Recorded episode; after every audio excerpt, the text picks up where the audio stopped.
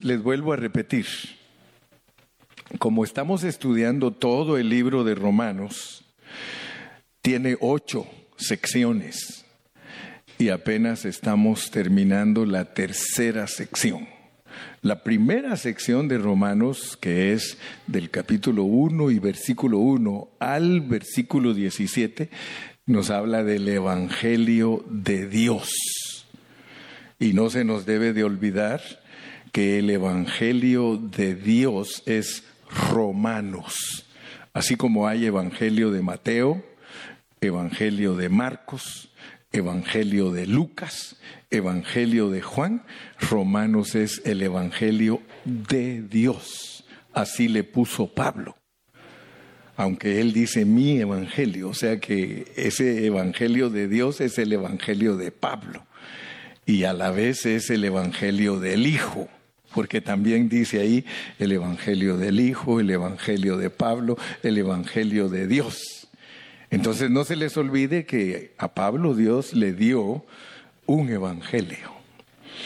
Y el Evangelio que Dios le dio a Pablo es el Evangelio que nos enseña la muerte y la resurrección de Cristo. Fíjense qué diferencia pues. El Evangelio que Dios le dio a Pablo nos enseña la muerte y la resurrección de Cristo. Mientras que los evangelios de Mateo, Marcos, Lucas y Juan nos enseñan la vida de Cristo viviendo en la tierra. Y solo al final de cada uno de ellos nos enseña un poquito de la muerte y la resurrección del Señor. ¿Cuántos dicen amén? Entonces estoy poniendo estos puntos básicos porque hoy queremos avanzar un poquito más y, ya aquí en Romanos 5:12 eh, el apóstol da un giro, un giro, porque en los primeros capítulos 1, 2, 3, 4 y la mitad más o menos, solo habla de la condenación del hombre y cómo Dios lo justifica. Y ya gracias a Dios que entendimos que Cristo como la justicia es el que nos hace calificar a nosotros para ser redimidos, para ser perdonados, para ser reconciliados, para que tengamos paz. Entonces, no se les olvide, solo les voy a repetir así rápido las tres secciones. Primera sección, el Evangelio de Dios, capítulo 1, versículo del 1 al 17. Sección número 2 es la condenación del capítulo 1 y versículo 18 hasta el capítulo 3 y versículo 20. Ya saben que ahí por el 3.23 Dice, por cuanto todos pecaron, están destituidos de la gloria de Dios. E inmediatamente en el 3.21 hasta el 5.11 nos muestra la justificación. Cómo Dios nos justifica a nosotros si ustedes, alguno no ha oído toda esta enseñanza, este mensaje de hoy es el mensaje número 17 de Romanos y puede oír los primeros 16 mensajes. Ahí están en el Facebook, en el Spotify, en el YouTube. Eh, aún en Facebook se quedan grabados. Así que usted puede escuchar todo y entonces dice, ahora ya eh, llegué hasta donde va el pastor y así me va a entender mucho mejor. Amén. Entonces yo quiero que veamos que originalmente nosotros estábamos llenos de pecado, nosotros necesitábamos la redención para que Dios nos pudiera justificar. O sea que hay una base. La base de nuestra justicia es la redención. Y cuando Dios nos justifica, escuchen bien, nos cambia de posición. O sea que estábamos en nuestros delitos y pecados, estábamos en Adán. Pero Dios, al justificarnos, nos traslada a Cristo. O sea que nosotros podemos decir claramente de que nosotros de condenados pasamos a perdonados o justificados. ¿Ok? Entonces usted eh, debe de saber que usted era un condenado. a veces le dicen a uno así, ¿verdad? Ay, condenado, me las vas a pagar, ¿verdad? Pues eso éramos. O sea que antes no nos debería de molestar que nos dijeran, ay, condenado, me las vas a pagar, porque estábamos condenados. Pero hay un justo. O sea, quiero que ustedes vean que la justificación es la aplicación de un justo. O sea, la justicia aplicada a nosotros ya nos llamamos santificado, justificado, justificado. Como que le dieran el bote de pintura, ¿verdad? El bote de pintura y usted están, están aparte, pero si esa pintura se la echan a usted, está pintado. Usted está pintado. Entonces la acción, la acción, ¿verdad? Justificado. ¿Qué es que justificado? Entonces quiere decir que ya usted está justo. O sea que cuando Dios vio que usted le creyó, porque eso es la base para que Dios reaccione. Dios reacciona y usted reacciona. A usted le entra la palabra de Dios, usted reacciona con fe. Porque del oír la palabra de Dios viene la fe. Entonces, cuando usted oye la palabra, usted reacciona con fe. ¿Y qué, qué hace? Que Dios reaccione. ¿Y cómo reacciona Dios? Y le dice, te justifico, te justifico. Así es como funciona la Biblia, fíjese. Te justifico. ¿Tú crees? ¿Tú crees? Te justifico. Pero ¿quién produjo la fe de nosotros?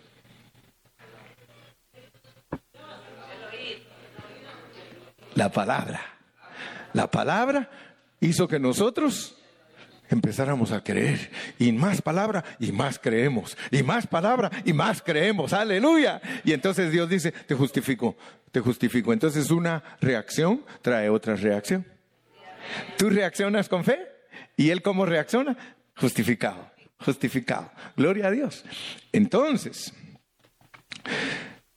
tenemos que entender que la primera parte de Romanos que son esas tres secciones, el Evangelio de Dios, la condenación y la justificación, tienen que ver con un Cristo que está en la cruz. Todo eso tiene que ver con un Cristo que está en la cruz. Si Romanos solo tuviera cinco capítulos, todos nosotros estamos perdonados ante Dios. ¿Cuántos dicen amén? pero Romanos tiene 16 capítulos. Ahora quiero decirles y asústense y lamentense, porque la mayoría de cristianos tiene una, una Biblia con Romanos de cinco capítulos. o sea que ellos no saben nada. Después del 5.12 en adelante, ellos no saben nada. Ellos usted les pregunta y dice, sí hermano, soy salvo. Yo creo en Cristo hermano.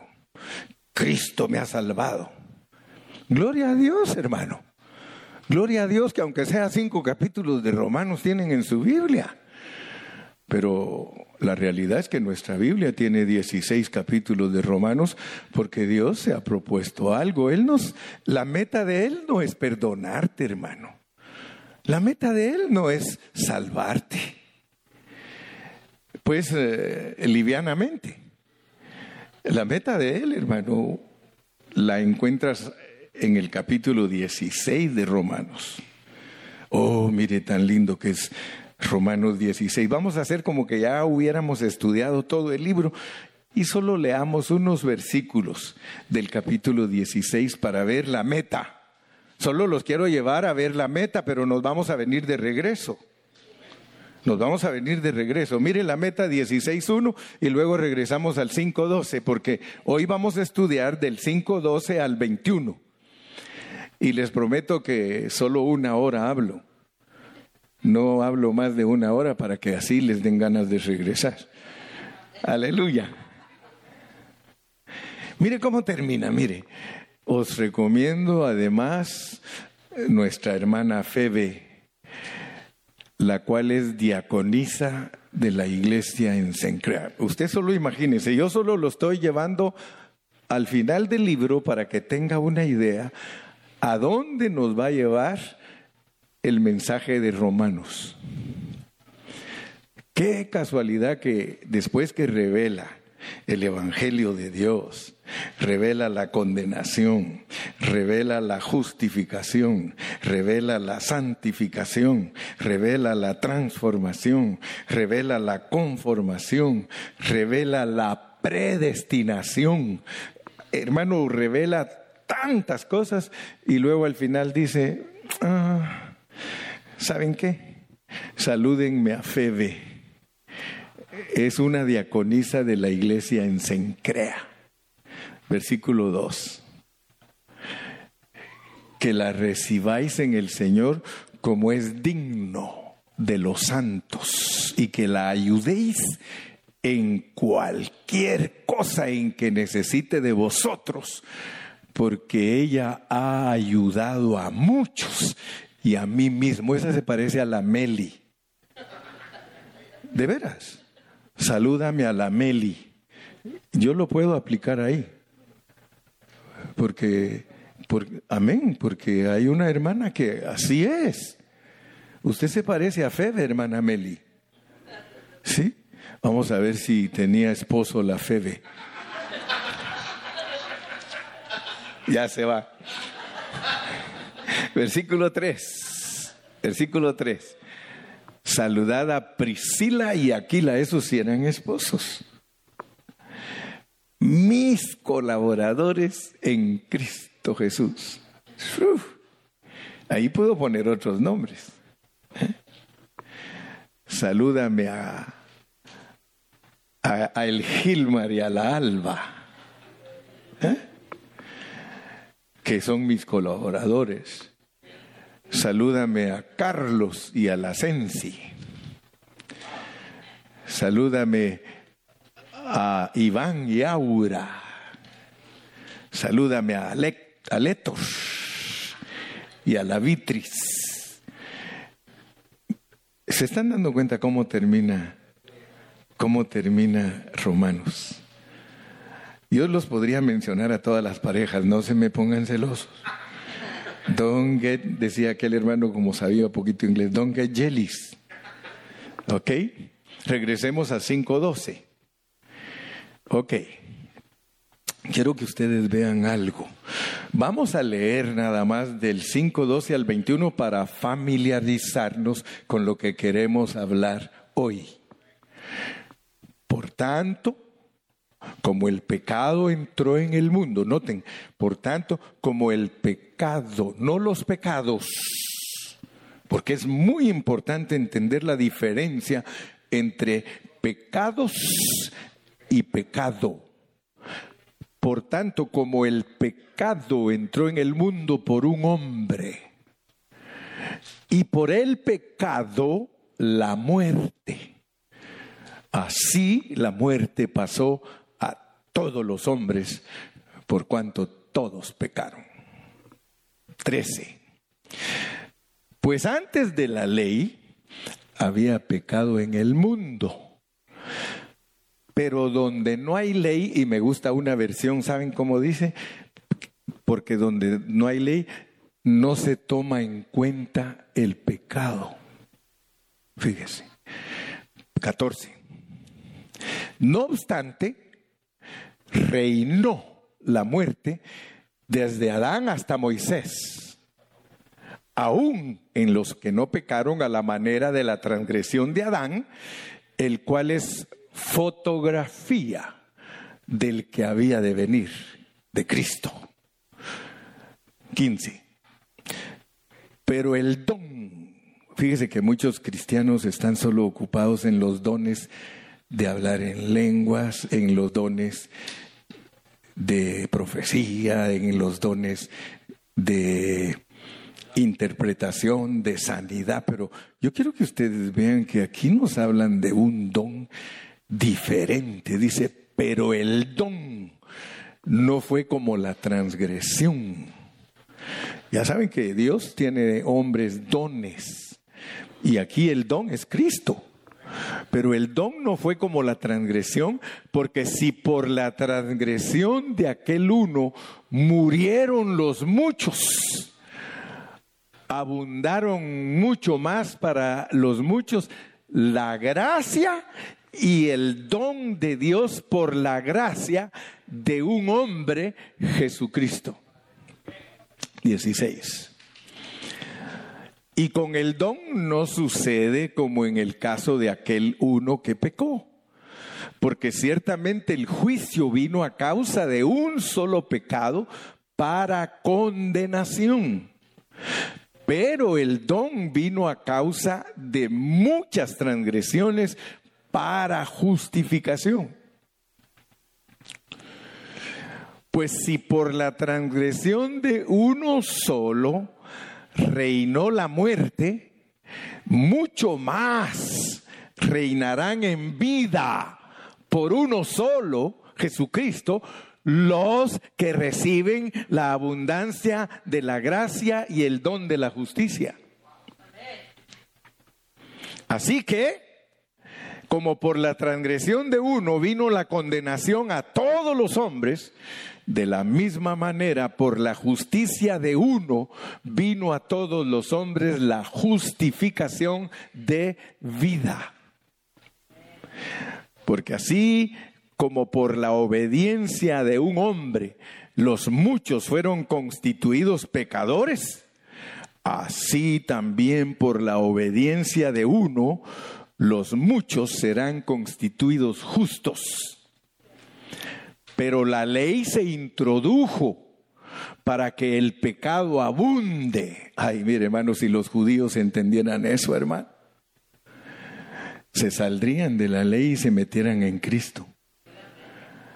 Si los mesiánicos entendieran eso, hermano, y mire cómo convencen a muchos cristianos que no conocen la Biblia. Los mesiánicos han convencido a millones de hermanos que no conocen la Biblia que se, que se vayan a la ley y la ley solo sirve para que cada día se vean más pecadores.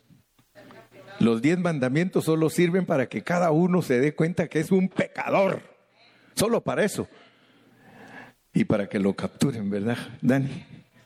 Amén. Pero la ley se introdujo para que el pecado abundase, más cuando el pecado abundó, sobreabundó la gracia. Hasta ahí dijimos, ¿verdad? 12.21. Pues ahí se termina, ¿va tú? Ahí se termina el capítulo número 5. Qué bueno. Muy bien, entonces, vuelvo a repetirles. Regresemos al 5.12. Fíjense que antes de estos versículos, antes del 5.10, antes, regresemos hasta el 10, 5.10, antes del 5.10, se nos dice a nosotros que ya hemos sido salvados. Porque quiero en esta mañana que usted como un buen cristiano sepa cómo funciona en usted su salvación.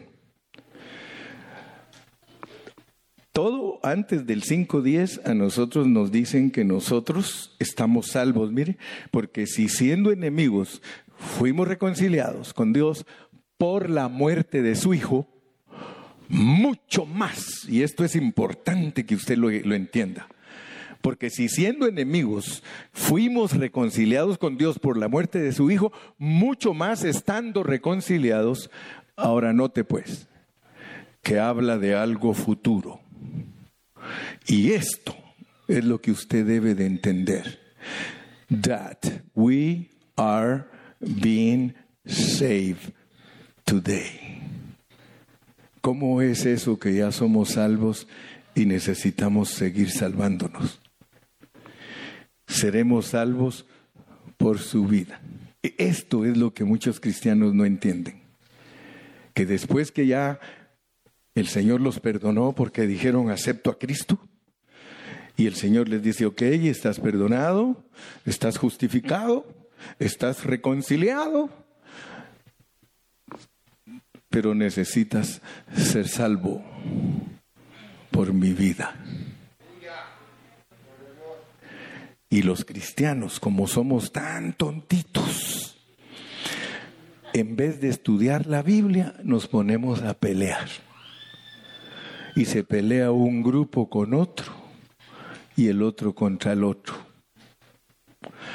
Uno agarra partido, yo soy bautista,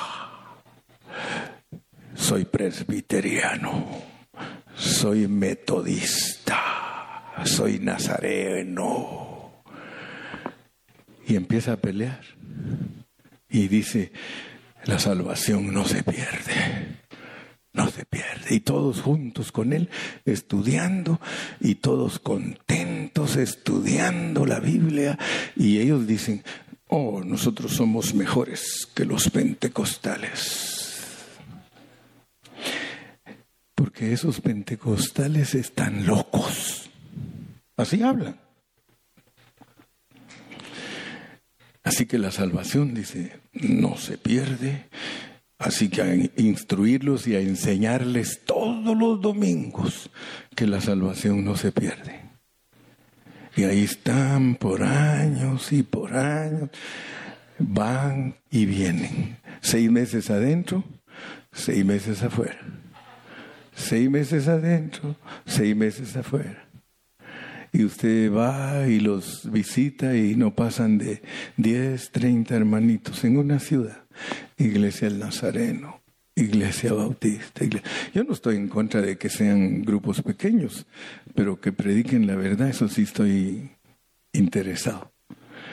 Peleando, no se pierde. Por el otro lado, los pentecostales. Aleluya, gloria a Dios, candela. Uh, Peleando. Es que esos bautistas son unos muertos. Esos no le, no le dan lugar al espíritu. Fíjese pues. Además la salvación se pierde. y todos los domingos enseñándole a los hermanos que la salvación se pierde. Y están tan ministrados que ya la perdieron. y ni se han dado cuenta. Entonces noten pues que si siendo enemigos fuimos reconciliados con Dios por la muerte de su Hijo, mucho más. What, does it mean? Much more. Fíjese que en inglés sí se puede decir mucho más. Much more. En español se dice mucho más. Pero lo que quería decirles es que cuando decimos más mejor, está mal dicho. En español decís, decir más mejor está mal dicho, pero en inglés no está mal dicho, dice much better. ¿Verdad que en inglés sí tiene sentido?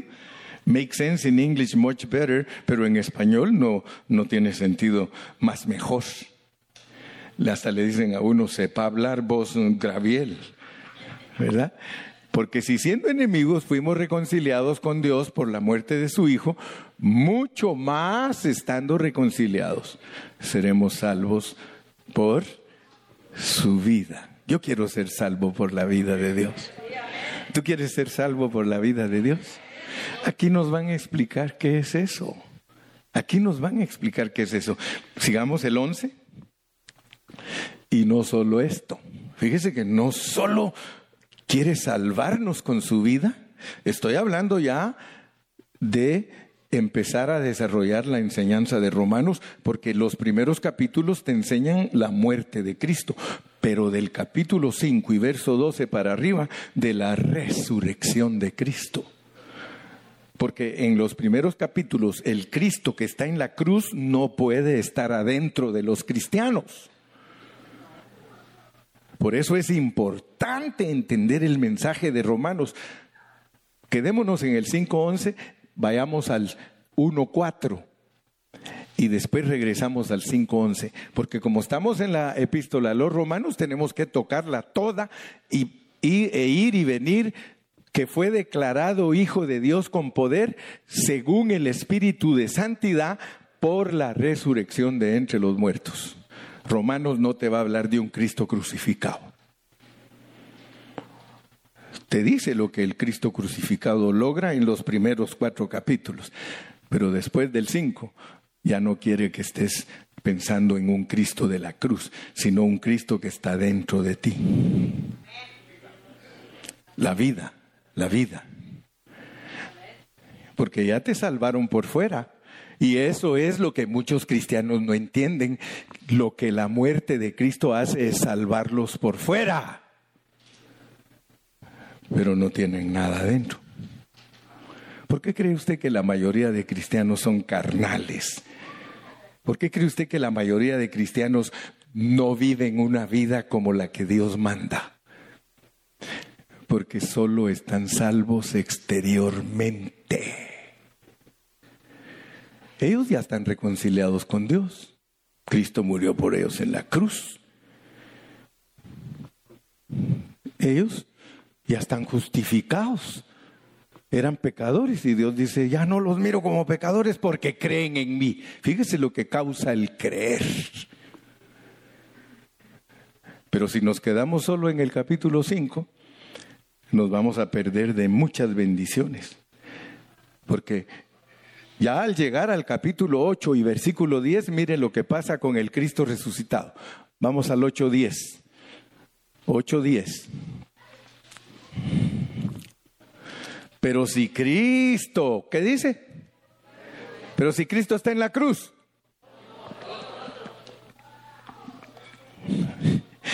Dice la hermana Alejandra Rivera, la hermana de la hermana Betty, dice, le doy gracias a Dios por el hermano Gilberto Carrillo, dice, porque no es un predicador común y corriente. Imagínense, si fuera un predicador común y corriente, ¿a dónde vas Vicente? A dónde va toda la gente. Pero si Cristo está en vosotros, dígalo conmigo. Es más, hágalo más particular. Pero si Cristo está en mí, el cuerpo, el cuerpo hablando la mera neta,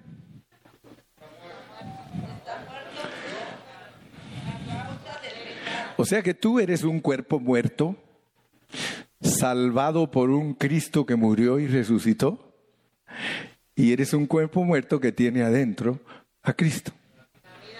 Si no entiendes eso, tú no vas a entender la Biblia y por eso vas a tener problemas serios en tu desarrollo espiritual. Porque muchos se asustan hasta de lo que hacen. Yo no me asusto de lo que soy capaz de hacer en el cuerpo. Pero si Cristo está en vosotros, el cuerpo en verdad está muerto a causa del pecado. O sea que tú eres pecado. ¿Haciendo qué? Pero Dios lo que quiere es que, aunque seas pecado, no hagas pecados. Porque si tú, siendo pecado, no haces pecados, entonces tú no contaminas el ambiente. Es como el carro que tiene motor, pero si está parado, no contamina el ambiente. Pero en cuanto... Y muchos de nosotros todos los días, ya estamos listos para pecar. Pero si Cristo está en mí, yo tengo que entender que mi cuerpo sigue muerto porque aquí están los deseos engañosos de la carne. Pero mi espíritu, adentro de, adentro de yo, dijo aquel, adentro de mí, ¿qué pasa? ¿Qué hay? En mi espíritu está vivo porque es otro asunto que los cristianos deben entender, que Cristo cuando entró en ellos no entró en su alma, mucho menos en su cuerpo, entró en su espíritu espíritu. Pero si Cristo está en mí, el cuerpo en verdad está muerto porque yo soy pecado, pero mi espíritu vive por una razón. Fui justificado. fui perdonado. Dele palmas al Señor. ¡Uh! Gloria a Dios. Gloria a Dios. Así que no tenemos problema, pues. Aunque usted es un carnalón, usted no tiene problemas porque usted está justificado de su espíritu. Ah, pero espéreme porque le voy a decir en dónde tiene problemas, ¿eh? Si yo no le dijera a usted en dónde tiene problemas, usted jamás entendería el Evangelio y usted jamás se preocuparía por vivir una vida santa. Regresemos pues al versículo, estábamos en el 5.11, ¿verdad? Pero ya leímos del 12 al 21, no he disertado sobre del 5.12 al 21, pero estamos poniendo bases. Y no solo esto, sino que también nos gloriamos en Dios por el Señor nuestro Jesucristo, por quien hemos recibido ahora la reconciliación. Así que nosotros, hasta el versículo 11, somos salvos. ¿De dónde somos salvos? De nuestro espíritu. Somos salvos de nuestro espíritu, pero necesitamos otra salvación. La salvación que nosotros necesitamos ocurre porque el Cristo resucitado la puede producir. Y escuchen bien, es la salvación de qué? Del alma la salvación del alma. Y ahí es donde muchos cristianos están norteados. Ellos no han salvado su alma, ni siquiera han empezado el proceso. Por eso son capaces de cantar, de orar, de ayunar, de ofrendar, pero no son capaces de dejar el mundo. Atraídos por el mundo hasta pasado mañana. No se oye, Padre. Casi no hay amenes. Si nos encuentran en la calle, ni siquiera saben que somos cristianos. Es más, en ciertos lugares nos da vergüenza decir que somos cristianos. Entonces como que el proceso se ha estancado, como que el proceso no queremos colaborar. Yo me gocé mucho con mis hermanos Hernández, ganando su alma. Salían en el Facebook ganando su alma. ¿Saben por qué lo digo? Transmitía el hermano, ¿dónde anda Giovanni con la iris? Evangelizando al taxista. Hermanos, ahora él es nuestro hermano en Cristo, recibió al Señor. Hermano Carrillo, estamos en Puerto Viejo. Yo estoy en Puerto Vallarta.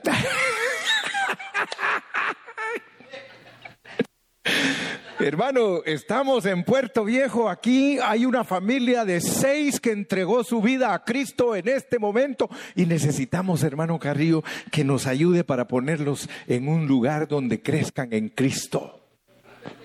Ahí estoy yo moviendo los tentáculos de pulpo, hermano, ¿dónde ya? Y gracias a Dios conseguí, les digo, hermano, vayan a visitarlos. Ahí están ahí donde está la estatua tal y tal y tal, y a la derecha, y aquí donde está echado el perro, allí. La cosa es que dimos la dirección bien y primero Dios ahí los van a contactar, pero eso es ganar el alma. ¿Qué aprovechará? ¿Qué aprovechará al hombre? si granjeare todo el mundo y perdiere su alma.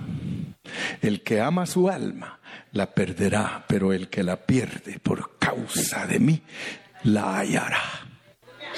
Entonces, no te puedes, eh, estamos recibiendo clases de Biblia, pero no clases de Biblia cualquiera, hermano. Yo le estoy a usted ejercitando su espíritu leyendo la Biblia porque yo soy una persona que al leerla ejercito mi espíritu. Porque yo quiero saber qué dice la Biblia, porque yo no me quiero presentar delante de Dios y me diga al Señor, todo lo que tú producías al hablar era heno, madera y hojarasca. Pura basura. Yo quiero que cuando Él me examine me diga, en lo poco fuiste fiel, Gilberto, en lo mucho te pondré. Mira, produciste oro, plata y piedras preciosas. Ahí tienes esos tres pelones que produjiste. Sí, hermano. ¿De qué me sirve ser ministro de multitudes si no voy a producir oro, piedras preciosas y plata? Sí. Entonces, pasemos al 5.12, porque ahí empieza ahorita la fiesta. Esos versículos que usted y yo leímos, si usted les pone atención a los versículos del 12 al 21, usted va a encontrar allí tres cosas. Va a encontrar dos hombres, dos formas de actuar y dos resultados. Escuche bien, familiarícese.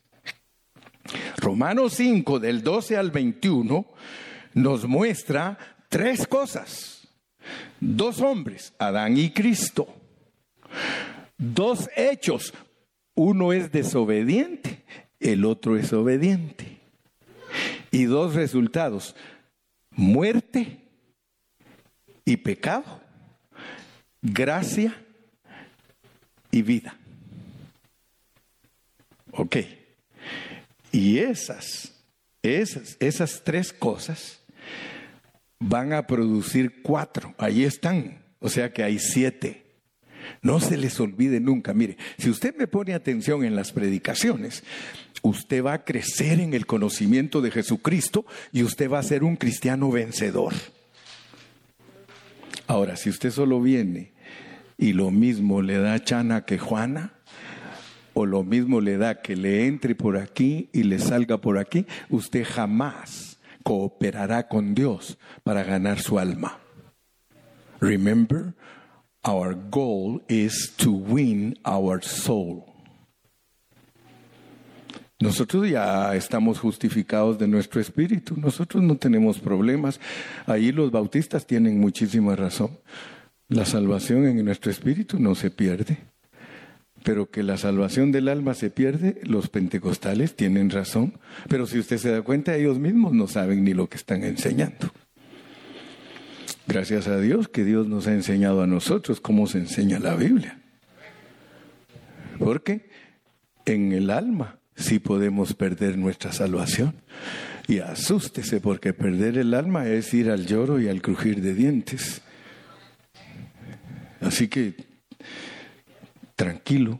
Siete cosas, ¿cuáles son? ¿Cuál es la primera? Dos hombres. ¿La segunda? Dos acciones. Dos resultados. ¿Y cuáles son las otras cuatro? Ah, no las he dicho. Pero aquí están en ese pasaje que leímos, acuérdense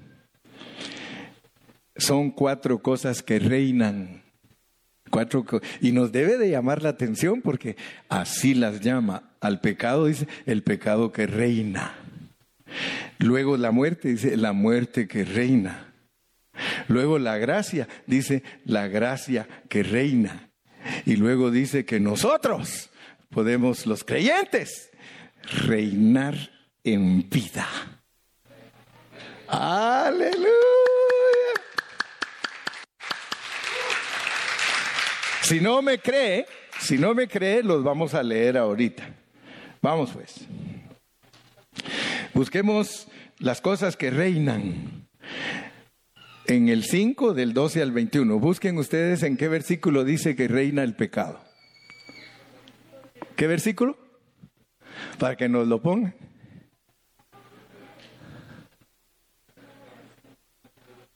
¿En qué ¿Cinco cuánto?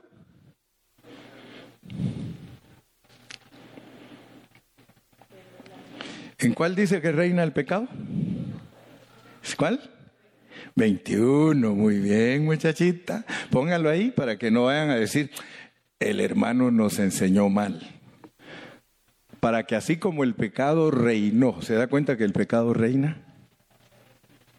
¡Wow! ¡Wow! Asústese hermano, el pecado reina. Es rey. El pecado es rey. Ahora yo le pregunto, ¿en, qué parte suya está el pecado? Cuidado con ese rey. Cuidado con ese rey.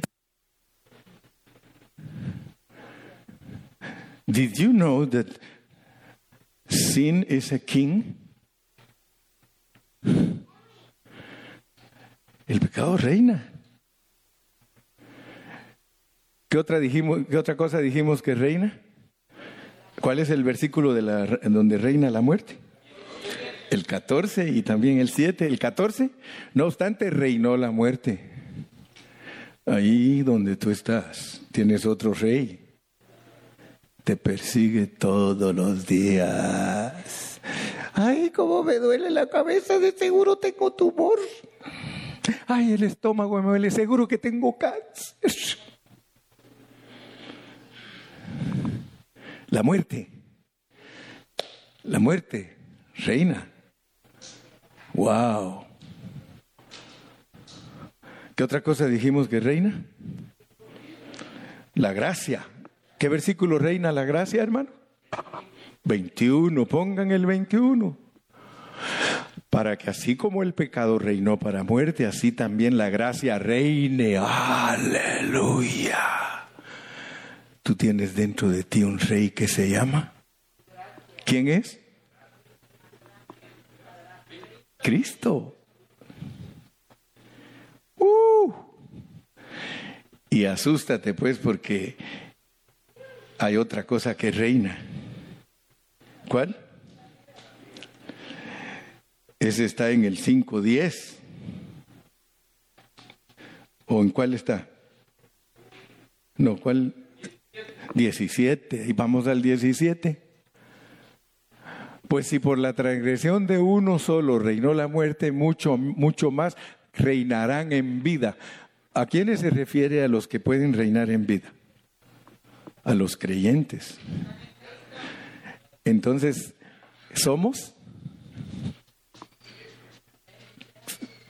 Si ya dijimos que el pecado es rey, ya dijimos que la muerte es rey, la gracia es rey. ¿Y los creyentes? ¿Qué son? Reyes. Si a ti te dicen que tú puedes reinar en vida, eres rey. You are a king. You are a king. And you can king en vida. You can be king en vida. ¿Y cuál es la vida? Solo en Él puede ser rey. Puedes reinar en Él. Reinar en vida es reinar en Cristo.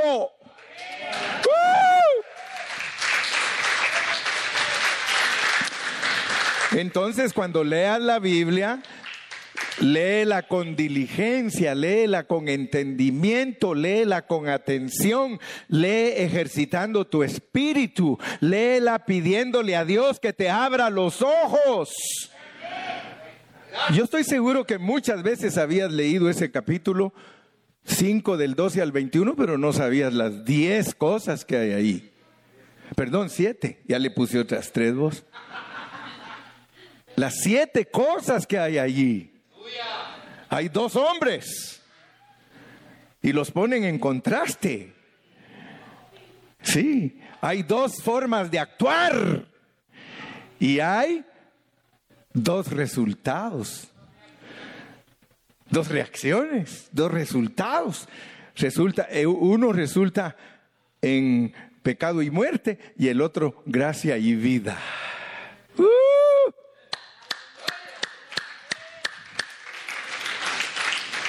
¿Cuánto me falta? me faltan 10 minutos, 10 minutos. Voy a aprovechar esos 10 minutos. Regresemos al 5.12, pues. 5.12. Y quiero que noten, ¿cuántos de ustedes le ponen atención cuando cambia de un capítulo a otro o de un versículo a otro? Por tanto, por tanto, o sea que nos está diciendo capítulo 1, 2, 3, 4, 5 y versículo 11 todo eso. Por tanto, ahí ya cambió, ahí nos va a hablar de otra cosa. Nos estaba hablando de los pecados, de lo que produce el hombre. Pero ahora nos va a empezar a enseñar la raíz. El pecado en singular entró en el mundo por un hombre. ¡Wow! Entró. Debido a que Adán fue transgresor por medio de él entró el pecado en el mundo. Mire lo que dice el 5.21. 5.21. Para que así como el pecado reinó para muerte, porque ahora nota, note pues que la, la entrada del pecado en el hombre hizo que se levantara una reina que se llama la muerte, la, santa muerte para que así como el pecado reinó para muerte. O sea que el pecado en singular entró en el hombre debido a su transgresión. Y tenemos que ver las referencias, lo que ocasionó el pecado en el hombre. Al entrar el pecado en el hombre, entonces el hombre recibió a una reina que se llama muerte. Y por eso muchos no saben ni explicar Génesis. Y se ponen a estudiar Génesis. Ayer yo puse hasta a trabajar a mi esposa. Le digo, a trabajar, mija, por favor, quiero que me ayudes. Vamos a. Estaba sacando unos conceptos en inglés y le digo, tú que eres mejor que yo en inglés, eh, me vas a ir explicando bien, bien, porque tenemos que entender bien estos asuntos. Porque muchos alegan que antes de que Adán cayera, no había muerte. O sea que muchos dicen, antes de que Adán cayera, dice, no había muerte porque él es el primer hombre. Pero resulta que al leer uno la historia se da cuenta que antes de Adán se morían los animales. Porque antes de Adán habían animales, ¿verdad? O sea, los dinosaurios. Y los dinosaurios se murieron y los encontraron sus fósiles y todo. Otra cosa es de que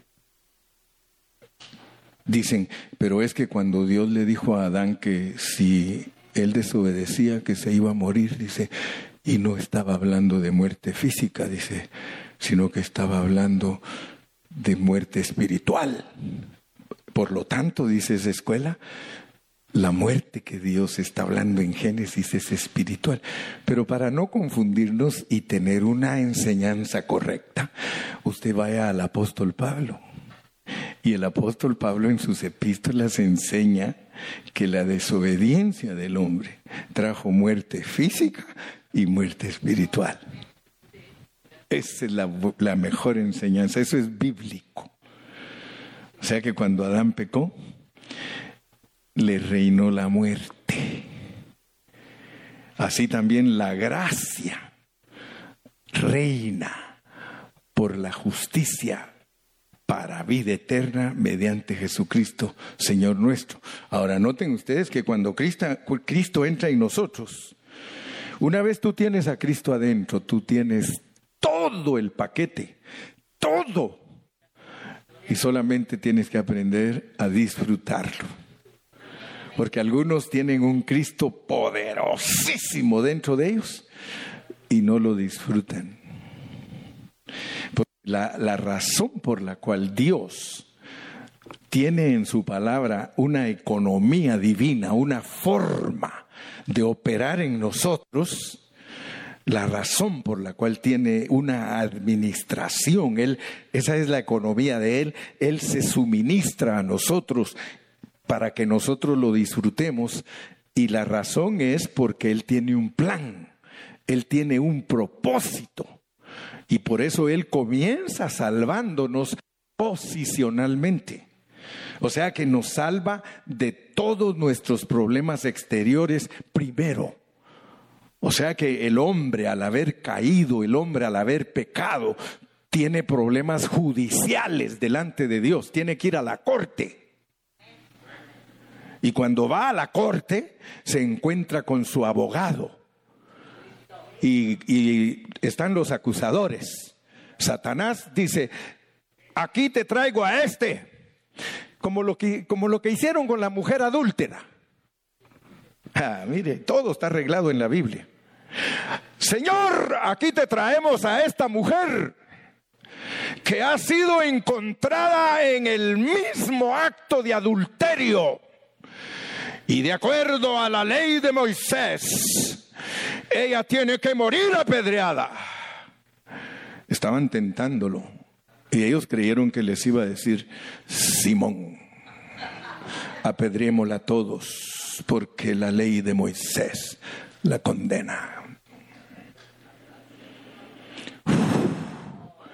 Qué Dios, hermano, el que tú tienes. Qué Dios. Mira, si tú te pareces a Dios cada vez que te traen una mujer adúltera o un hermano pecador, en vez de acusarlo y hundirlo, tú lo perdonas. Si te pareces a Dios. Pero si no te pareces a Dios, ¿qué vas a hacer? Sí que a la bim bomba, alabío, alabao, alabim bomba, piedras, piedras, ra, ra, ra. El pueblo unido jamás será vencido. Ay, Dios mío, Señor Jesús.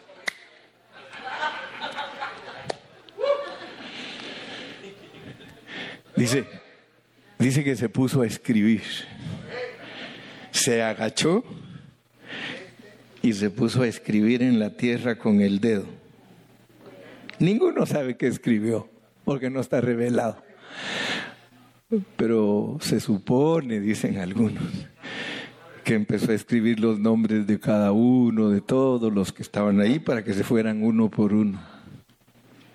Y dice la Biblia que desde el más grande hasta saqueo se fueron.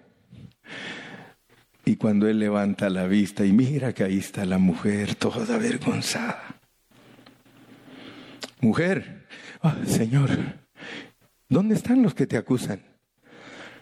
No sé, Señor, se fueron todos. Ni yo mismo te condeno, yo soy tu justicia. Yo soy tu justicia.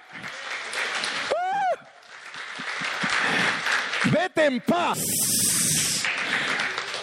y no peques más. Qué salvador, hermano. Leamos aún otras referencias, 7.11. 7.11, porque nosotros debemos conocernos. Muy pocos hermanos se conocen a sí mismos. Porque el pecado, tomando ocasión por el mandamiento, fíjate pues, por eso es que yo siempre les digo, tengan cuidado cómo crían a sus hijos. Porque muchos crían a sus hijos solo con legalismos. Porque el pecado tomando ocasión por el mandamiento. No haga eso, mijo. Ese es no no para usted. No aquí, no allá. La hermana Carrillo nos ha enseñado. Aprendan a decir no sin decir no. Sí, usted tiene que aprender a decir no sin decir no. Mami, ¿me das permiso para ir a un party? No. Mijito, mire cómo se dice no sin decir no. Mijito, qué casualidad que hoy que tu amigo te invitó para ir a un party. Tu papá y yo hemos decidido llevarte a cenar con nosotros.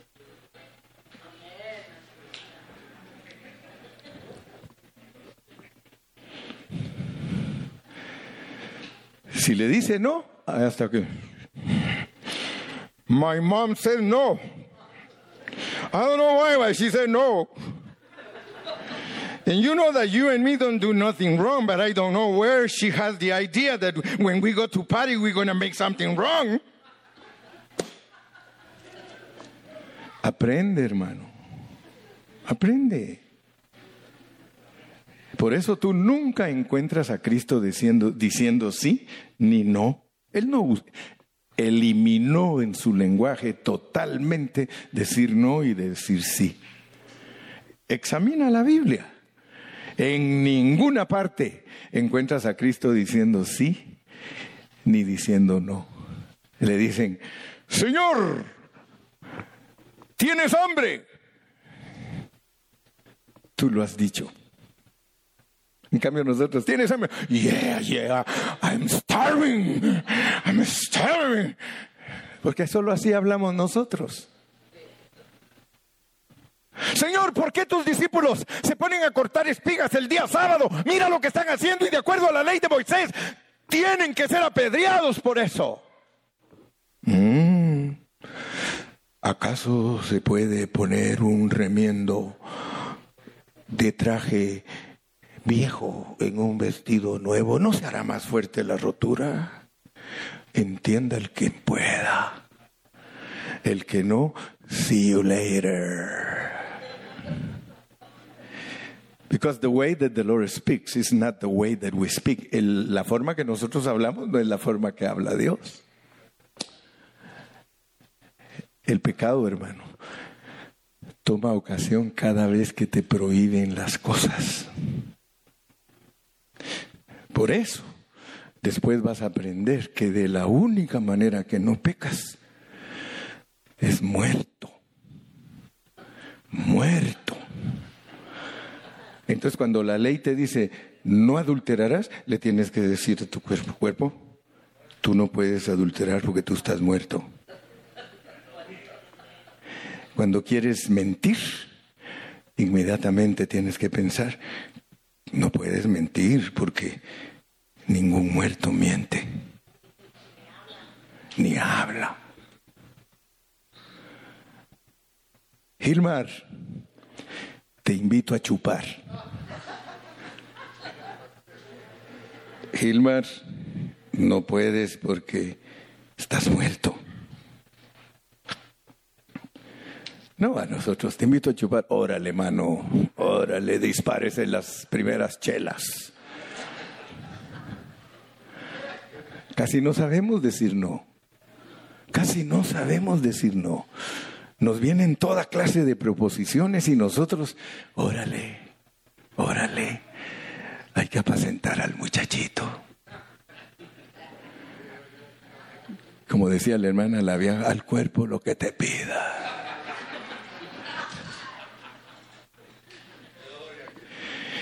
Bueno, este asunto ya se coció. Seguimos, si Dios nos da vida. Mañana yo sigo en el aire predicando la serie Romanos, pero si tú quieres seguir aprendiendo la Biblia, si quieres verdaderamente ser un cristiano que crece en el conocimiento de Jesucristo, vente. Ahora ya estamos abiertos. Al rato ya ni mascarilla vas a tener que usar. Al rato vas a estar aquí con toda la libertad. Oremos.